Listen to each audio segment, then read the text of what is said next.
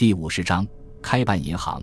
视察完兵工厂，孙百里和军部的随行人员继续余下的行程，把蔡思强留在火炮分厂担任技术翻译。临行前，孙百里特意嘱咐黄振要对蔡思强多加关心，争取尽快把他培养成独当一面的领导。清流的乌沙矿是德国政府重点关注的项目，无论是设备还是技术人员都是最好的。再加上福建省政府的全力协助，进展一直比较顺利。孙百里走马观花地看了一遍后，又顺路拜访乌沙部队的两位指挥官鲁大海和杨英杰，希望借机说服杨英杰到政府任职。然而，杨英杰和在福州时的态度一样，坚决不同意。倒是鲁大海有点不安分守己的样子，显然在山沟里闷坏了。孙百里悄悄记在心上。不露声色的告辞离开。孙百里回到福州的第一件事，联络德国大使馆的克劳茨，询问德国政府对中国政府接收犹太人的态度。克劳茨非常明确的答复他，德国政府对此并不在意。摸清了德国政府的态度，孙百里决定接收犹太人入境。为了不给财政增加太大的压力，他嘱咐蔡思强要告诉犹太子同学。福建最多只能接收五千人，除非有相当数量的财产做担保。一九三六年四月中旬，两百多名犹太人在蔡思强的同学带领下抵达福州。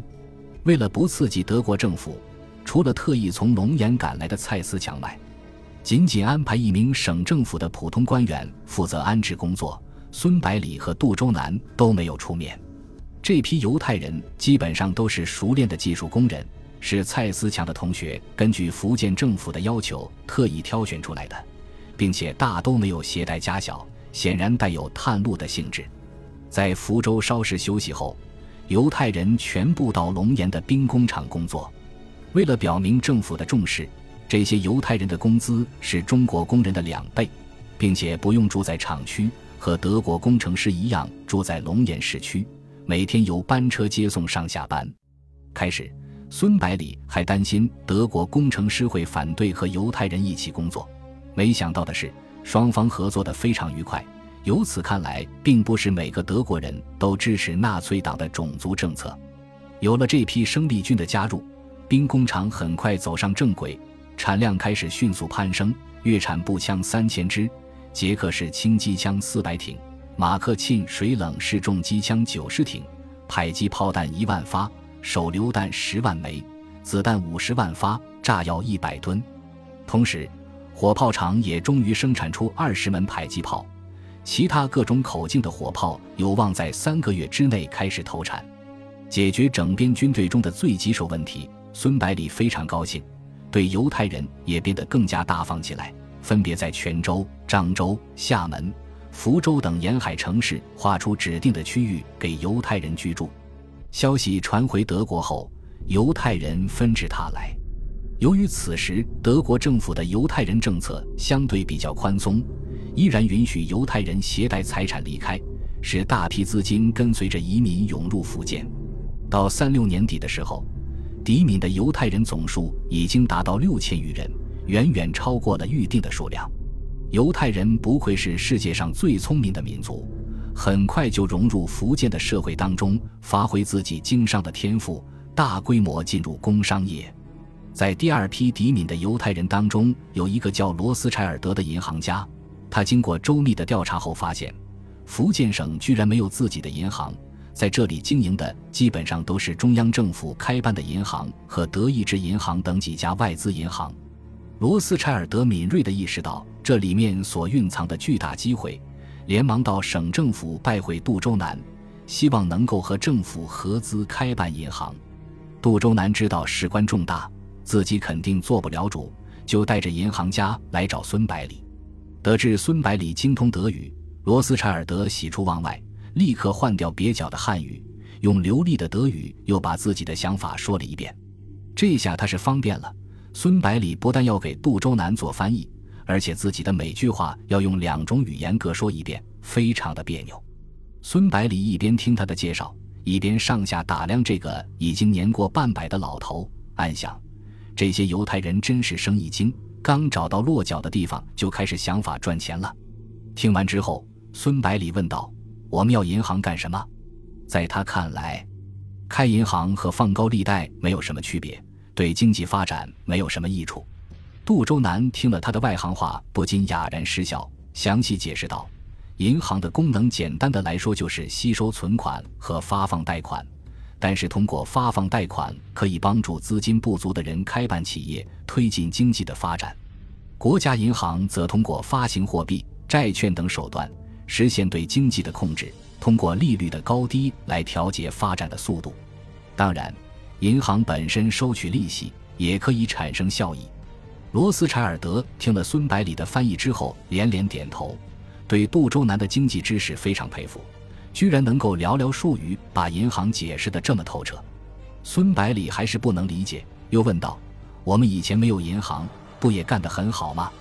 政府直接把钱借给资本家，又不收利息，不是效果更好吗？罗斯柴尔德急忙解释道：“这里面有很大的区别。政府有自己的财政收入和支出，大笔的贷款很容易造成财政赤字；没有利息的贷款会导致资金的利用效率低下，甚至有人会把到手的贷款转手给别人，自己再从中收取利息。银行的存款是吸纳民间的闲散资金。”对政府的财政没有任何影响，同时利息的支付也间接使社会分享到企业的效益。另外，根据银行的存贷款情况，可以清楚地了解经济运行中的情况，帮助政府制定相应的政策。杜周南进一步解释道：“南京政府之所以能够保持对地方势力的绝对优势，拥有健全的金融体系，就是很重要的因素。”使他能够随时动用大笔资金购买物资装备，通过发行货币把银元等硬通货控制在自己手里。我其实早就想成立我们自己的银行，但是苦于没有经验，所以一直没有提出来。现在既然有罗斯柴尔德这样的专家，可以考虑合作。”孙百里说道。“虽然我还是不太明白，不过既然杜先生都认为有这个必要，那就办个银行吧。”罗斯柴尔德喜出望外地说道。既然孙将军同意了，那我们谈谈具体的合作事宜吧。说着，从口袋里掏出一份早就拟好的合同递了过来。孙百里接过来，才看了几行字，就连连摇头，说道：“罗斯柴尔德先生，我不可能答应这样的条件。”杜周南连忙问道：“什么条件？”孙百里解释道：“合同规定，银行为股份制，总投资额为五百万元，他出资百分之七十。”我们出资百分之三十，但是在分配利润的时候，我们可以分四成，他只要六成。杜周南惊讶地说道：“这个条件很好呀，为什么不能答应？”孙百里说道：“我虽然对银行的作用不是特别了解，但是听了你们的解释后，也知道肯定非常重要，肯定要控制在自己的手里。”罗斯柴尔德看着他们两个在一起商量对策，急得团团转，但是苦于不懂中文。一句话也插不进去。孙百里和杜周南统一了意见，对罗斯柴尔德说道：“我们一定要持有不低于百分之五十一的股份，这是合作的前提条件。”罗斯柴尔德问道：“为什么呢？难道我的条件还不够优厚吗？”孙百里诚恳地说道：“你的条件相当优厚，我非常感谢。但是，因为我们十九路军是地方势力，银行关系到福建的经济命脉。”所以必须掌握控制权。你刚刚来到中国，对这里的情况还不太了解。以后时间久了，就会明白在中国做生意所必须要遵守的潜规则。罗斯柴尔德若有所思的点点头，说道：“谢谢你的提醒，我答应你们的条件，希望能够合作愉快。”孙百里爽朗的大笑着说道：“肯定会合作愉快的。犹太人精明的头脑，加上我们雄厚的经济实力。”银行肯定能够成功的。随后，孙百里和杜周南与罗斯柴尔德开始商量合作的具体细节问题。福建的第一家银行即将成立，从而对经济的发展起到不可估量的作用。